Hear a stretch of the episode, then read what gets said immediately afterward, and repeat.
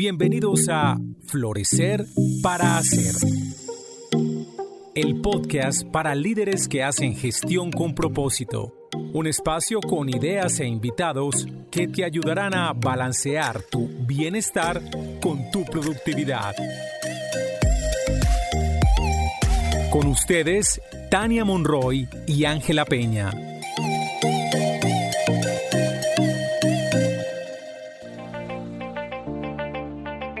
Hola, bienvenidos a un nuevo capítulo de Florecer para Ser. Hoy estamos aquí, Ángela Peña y Tania Monroy, y hoy continuamos con esta serie que hemos denominado El talón de Aquiles o la herida sagrada. Hoy vamos a hablar de una herida que es la herida de la humillación y tenemos un invitado muy especial, Carlos Andrés Martínez. Antes de arrancar nuestra conversación con él, quiero eh, contarles un poco de él y bueno, él es ingeniero electrónico, especialista en telecomunicaciones y trabajó como ingeniero para una multinacional chilena. Después de un proceso profundo de introspección, decidió cambiar su trabajo y formarse como profesional gastronómico. Ahí estuvo eh, trabajando, digamos, como cocinero y también formando equipos de trabajo para em, emprendimientos en el rubro gastronómico. Él disfruta mucho cocinar, compartir con la familia y con los amigos. Posteriormente se formó como coach profesional de esencia y en este momento acompaña personas y organizaciones en sus procesos de desarrollo personal. Es un apasionado por el desarrollo humano, trabaja como coach y como docente de liderazgo. Adicionalmente, por su conocimiento y por su experiencia, tiene como tres características importantes, lo técnico, lo creativo y lo humano. Y esas tres las combina para ayudar y acompañar a los demás a desarrollar su potencial como líderes dentro y fuera de las organizaciones. Él actualmente colabora con el equipo de Armonía en el programa de Revolución Interior. Hola Ángela, hola Carlos, bienvenidos y bueno, un placer estar con ustedes el día de hoy. Hola Tania, qué gusto encontrarnos acá de nuevo y qué bueno estar aquí con Carlos Andrés Martínez. Hola Carlos. Hola Angelita, hola Tania, muchas gracias por este espacio, muy contento de estar aquí con ustedes. Gracias, nosotros también estamos felices de que estés por acá. Qué bueno. Bueno, y tú nos vas a hablar hoy de una herida que además cuando uno la nombra suena muy fuerte, la herida de la humillación. Y creo que en un principio se puede sentir cierto rechazo y decir, uy, no, esa herida, yo, esa herida, mejor no. Y cuéntanos un poquito, Carlos, de qué va esa herida. O sea, ¿de qué se trata esa herida? De la humillación. ¿Y cómo la has vivido tú también en tu experiencia de vida? Y de antemano te agradezco por ponerte aquí, ponerte como ejemplo en este podcast. Bueno, yo empecé a descubrir que tenía la herida de la humillación porque vivía con mucha intensidad ciertos procesos, sobre todo cuando tenía que exponerme frente a otras personas. Por ejemplo, hablar en público y era algo súper sencillo como presentarme. Ese evento, el antes, el durante y el después, era terrible para mí. Entonces, previo a presentarme, y esto podría ser de pronto como desde el día anterior, solo pensar en ese evento a mí me generaba mucho frío en el cuerpo, mucha tensión y prácticamente esto me llevaba casi a temblar. Entonces cuando me presentaba, pues lo hacía desde la inseguridad y eso era realmente lo que transmitía. Y después que ya me presentaba y demás, pues venía como, como el azote por haberme presentado de esa forma. Toda esta situación me llevaba a mí a preguntarme, bueno, ¿por qué me pasa esto? Y yo decía, bueno, esto es realmente inaguantable, yo no puedo vivir de esta forma y siempre como con esos cuestionamientos, ¿por qué vivo así? Y en algún punto yo decía, esto tiene que cambiar, ¿sí? Básicamente porque el costo era muy alto, me impedía realmente disfrutar. Siento que la energía de la humillación es muy limitante. Yo sentía que cuando me iba a exponer, había una energía que prácticamente me atrapaba y no me dejaba ser. Era mucho más grande que yo y por más que me daba cuenta, digamos, por lo que experimentaba mi cuerpo, pues yo realmente no podía salir de esa energía. Y esto frente a un evento que ya estaba planeado. Ahora imagínense cómo era cuando surge un evento que es completamente inesperado, ¿sí? Pues era para mí casi de morirme ahí, porque yo lo vivo con mucha vergüenza. Esto enciende en mí un sentimiento de víctima que prácticamente a mí me arrastra.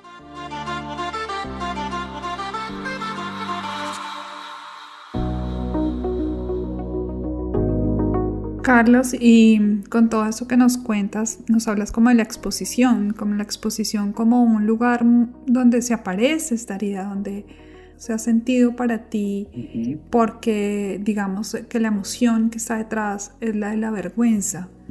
Y que por tanto cualquier cosa que implique ponerse en el palco público, pues va a estar susceptible a que seas realmente humillado, así eso no necesariamente vaya a suceder así, pero ahí está ese miedo.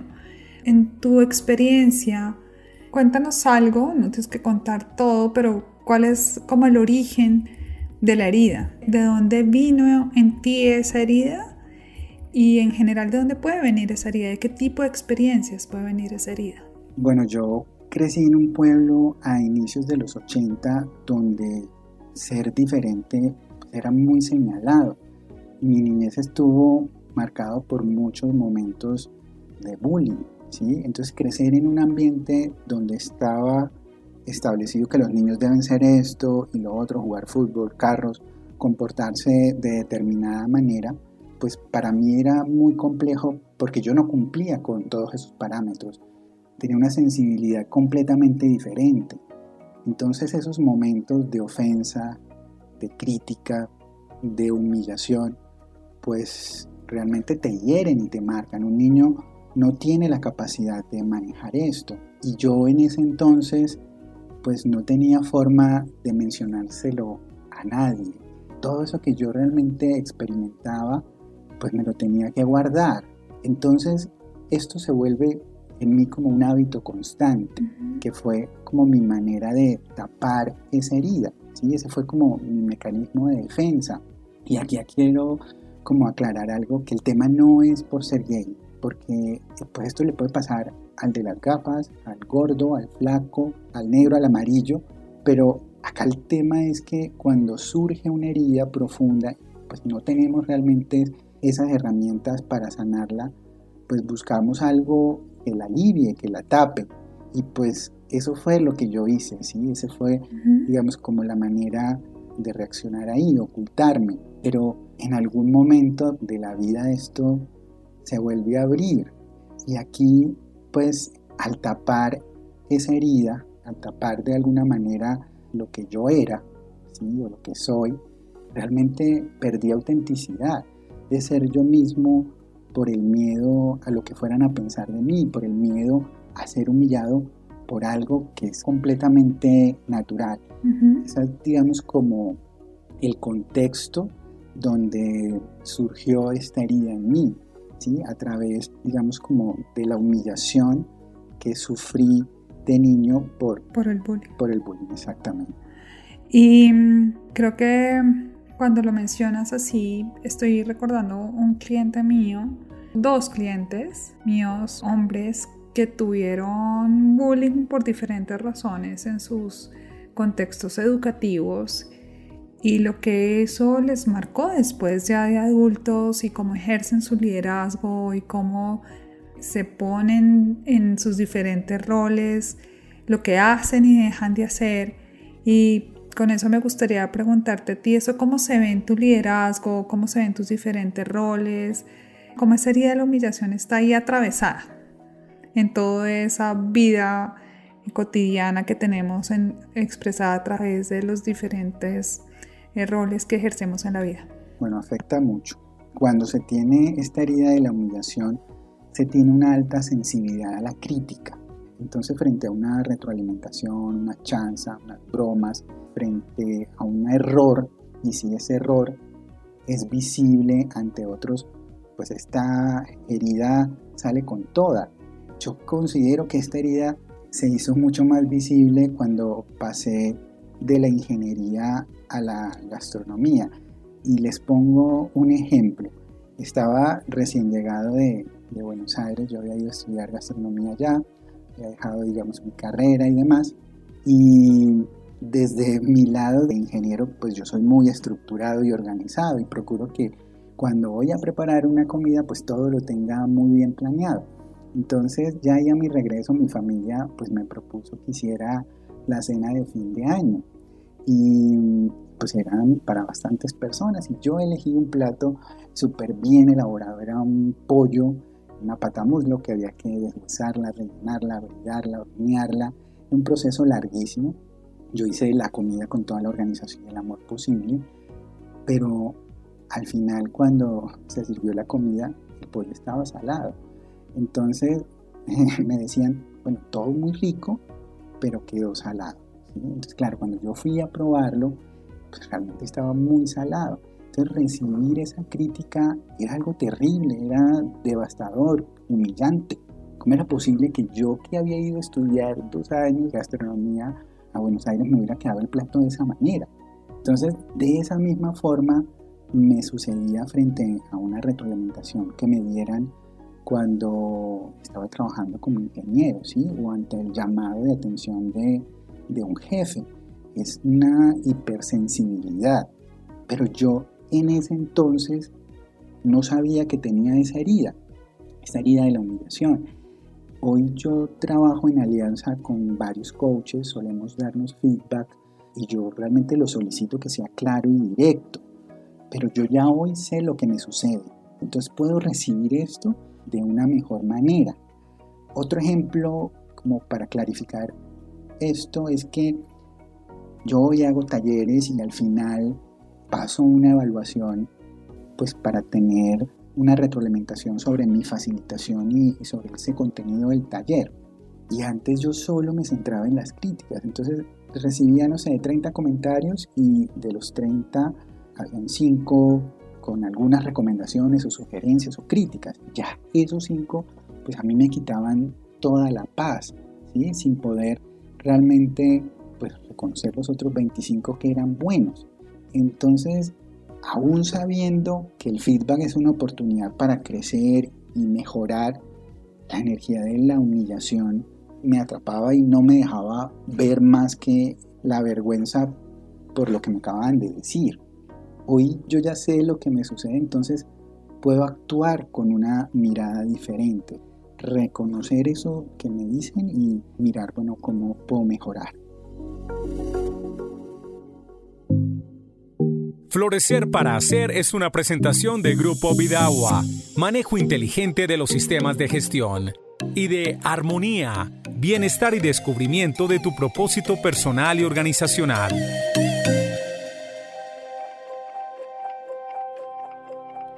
Y aquí yo quisiera como, entendiendo esto, que lograste como aceptar y reconocer, cómo hiciste como para soltar ese dolor de la herida y como para empezar a actuar desde el amor o de qué estrategias usaste, porque digamos, cuando nos cuentas como que cualquier comentario de feedback estaba asociado al dolor y, y pero ahorita usaste ciertas herramientas o estrategias y ya como que se soltó ese dolor y ya tienes una manera diferente, yo creo que de procesar ese tipo de, temas. El tener esta herida hace que yo oculte cosas. Entonces me quiero ver perfecto frente a los otros, porque no quiero ser humillado. Ese es mi, miedo. Entonces busco como estar equilibrado siempre y de alguna manera pues perfecto ante los otros. Entonces yo considero que de las estrategias para pasar del dolor al amor, creo que la primera sería como el autoconocimiento. Cuando tú puedes conocerte a ti mismo a través de diferentes herramientas, saber realmente qué es lo que piensas y qué es lo que sientes y cómo actúas, pues eso ya es un paso grande, porque si tú no reconoces eso, no sabes qué es realmente lo que tienes que cambiar. Entonces, ese autoconocimiento se logra a través de qué? Como de la autoobservación, que es como si te pudieras salir de ti mismo y poder observar tus pensamientos y tus emociones. Otra herramienta que a mí particularmente la recomiendo muchísimo pues es la meditación. Eso a mí me ha dado mucha paz y, digamos que esa autoobservación y la meditación pues me han permitido realmente pues conocerme. Pero este autoconocimiento te lleva realmente a aceptarte porque tú conoces ya como esas partes tuyas y la única manera es irlas integrando, pero tiene que ser una aceptación profunda es una aceptación realmente desde un amor profundo por ti. Y para poder llegar ahí, yo siento que la clave es hacerlo a través de la vulnerabilidad. Cuando tú te puedes mostrar vulnerable ante otros, cuando tú puedes decirle a la otra persona, mira, no lo sé, o me equivoqué, necesito ayuda, no sé cómo manejar esta situación, me cuesta expresar esto, yo lo veo un poco, es como mostrarte humano frente al otro. Y pues para eso se necesita mucha valentía. Entonces como si fuera una cadenita y es como no conocerte, aceptarte y a través de esa aceptación hacerlo a través de la vulnerabilidad. Esas serían como, digamos que lo que yo he hecho. Estar vulnerable frente a otros pues no es fácil, se requiere práctica y la práctica está en exponerte. Yo creo que ahí está la clave de mi proceso así a mí me cueste, pues yo me lanzo porque considero que ese es el camino pues para vencer este miedo que surge en mí. Súper interesante.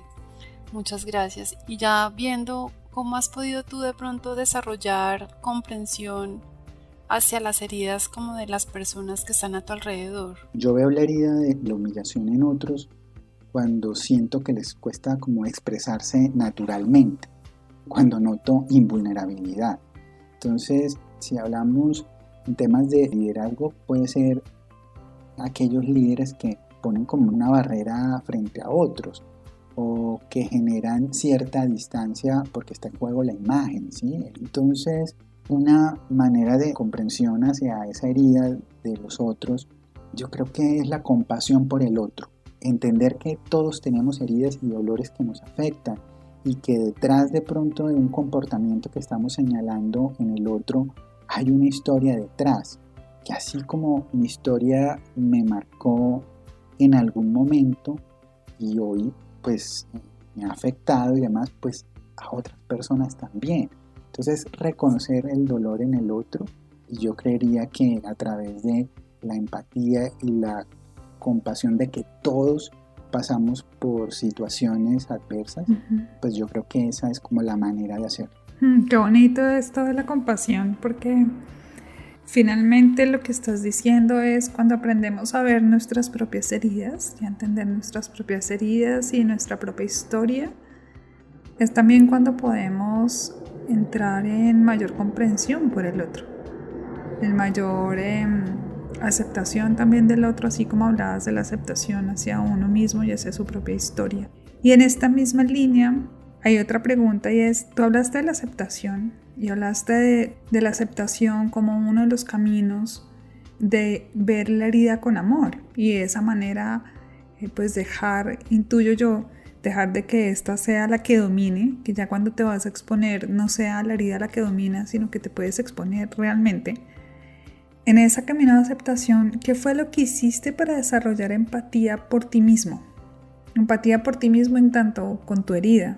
Porque hay algo ahí que yo, que yo te escucho y es, te expusiste, pero hubo un momento en que dijiste ya no puedo seguir así. O sea, yo supongo que ahí hubo un momento en que dijiste no puedo seguir con esta, esta energía que me consume, que todavía no sabíamos que se llamaba humillación y dijiste esto no puede seguir así, quiero hacer el cambio y puedes hacer el cambio y darse cuenta que no tiene una herida, cualquiera que ésta sea, en este caso la humillación.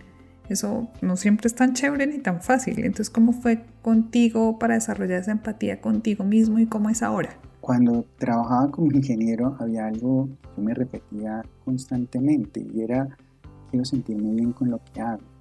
Y a mí en ese momento pues me sucedía todo lo contrario yo busqué ayuda profesional pues, para entender qué era eso que me estaba pasando. Y ahí me llené de muchas herramientas para aliviar esa ansiedad que me producía mi trabajo. Y recuerdo aquí llamando a mis papás a decirles que me iba a Buenos Aires a estudiar gastronomía. Y recuerdo ese momento, los tres llorando ahí al teléfono, porque ellos no, no entendían qué era eso que me estaba pasando. De hecho, pues yo no se los podía aclarar porque yo tampoco tenía como las respuestas. Yo simplemente sabía que tenía que irme, ¿sí? Y yo pues estaba tan insatisfecho con la ingeniería, entonces huí de la ingeniería y salté a la gastronomía. Y cuando creí que había resuelto el tema, pues no, ¿sí? Otra vez había aparecido ahí la piedra y luego salté al coaching y resulta que sí, siento muy bien, amo hacer coaching, pero la piedra otra vez estaba ahí. Entonces el aprendizaje era que yo estaba buscando afuera lo que era necesario buscar dentro. Entonces ese miedo a ser humillado a mí me ha llevado a pensar que tengo que demostrar a otros, que tengo que ser exitoso o que tengo que ser reconocido en lo que hago, estar muy pendiente como de la apariencia, ¿sí? de proyectar pues como una imagen de éxito o una imagen perfecta ante los otros, ¿sí? pero esto no ha sido más que una máscara. Yo siento que la clave acá está es en reconocer tu historia. Todos tenemos una historia que contar, ¿sí? Entonces yo creo que la manera de desarrollar esa empatía con la herida puede ser a través de, tu propia historia. Las historias nos ayudan realmente a curarnos y contar nuestra historia nos ayuda a conectar pues con nuestro propio ser. Entonces recoger esa historia, recoger esas memorias, entendernos y poder resignificarla. Mi historia puede hoy ayudar en el camino de otra persona. Y para poder realmente hacerlo es necesario que nosotros pues nos enfrentemos al miedo de nuestras propias emociones. Y pues no tenemos que hacerlo frente a todos como lo estoy haciendo yo ahora acá. Y, debo confesarles que, que esta es la primera vez que lo hago sabiendo que lo pueden escuchar muchas personas, que hablo, digamos, como de este tema, pero como lo mencionaba anteriormente, la manera de sanarme es exponiéndome, o la manera que encuentro yo de saber que no pasa nada si lo hago, que la posibilidad de recibir una humillación al exponerme, al contar mi historia, pues es mínima, pero yo siento que esa es la manera. Yo hoy puedo resignificar mi historia porque gracias a ella hoy mi vida tiene un sentido especial. Hoy gracias a esa historia soy una persona distinta y mejor. Todas esas historias me hacen la persona que soy. Entonces, en esa herida yo ya hoy encuentro mucha luz. Gracias a ella, hoy puedo decir que amo lo que hago, que me siento útil. Y esto tiene un significado para mí muy profundo. Esto le da un sentido especial a mi vida y poder decir, amo lo que hago, porque en el momento que yo decido como cambiar mi vida, yo lo que estaba buscando era sentido a mi vida, ¿sí? Y hoy poder reconocer que lo que me sucedía era a través de eso, de esa herida, pues me hace ver ahí mucha luz. Hoy tengo relaciones mucho más profundas, puedo conectar con mis clientes de un modo diferente, poderlos acompañar en sus procesos de desarrollo personal entonces, la herida me ha entregado muchas cosas y entonces es poderla ver de otra manera, poderla resignificar, porque gracias a eso hoy me dedico a acompañar a otras personas a que tengan una vida mucho más auténtica, que puedan ser ellos mismos y pues que les importe menos lo que piensen los otros.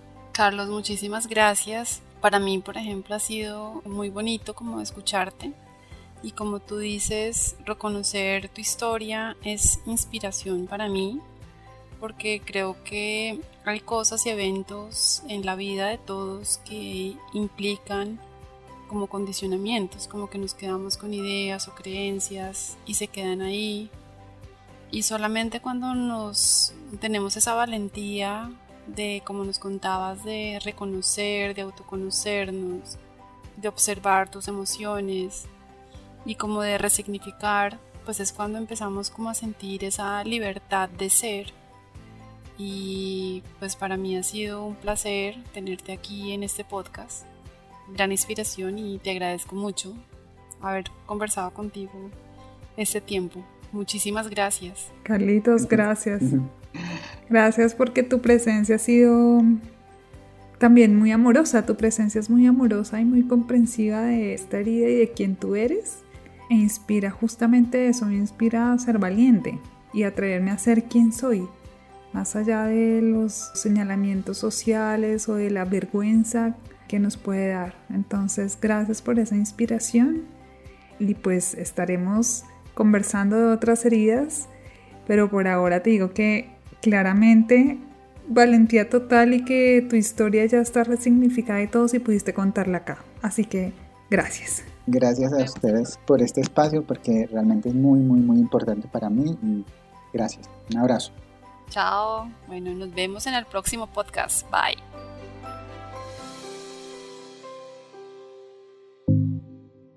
Hasta este momento, Florecer para Hacer. El podcast para profesionales que hacen gestión con propósito. Un espacio con ideas e invitados que te ayudarán a balancear tu bienestar y tu productividad.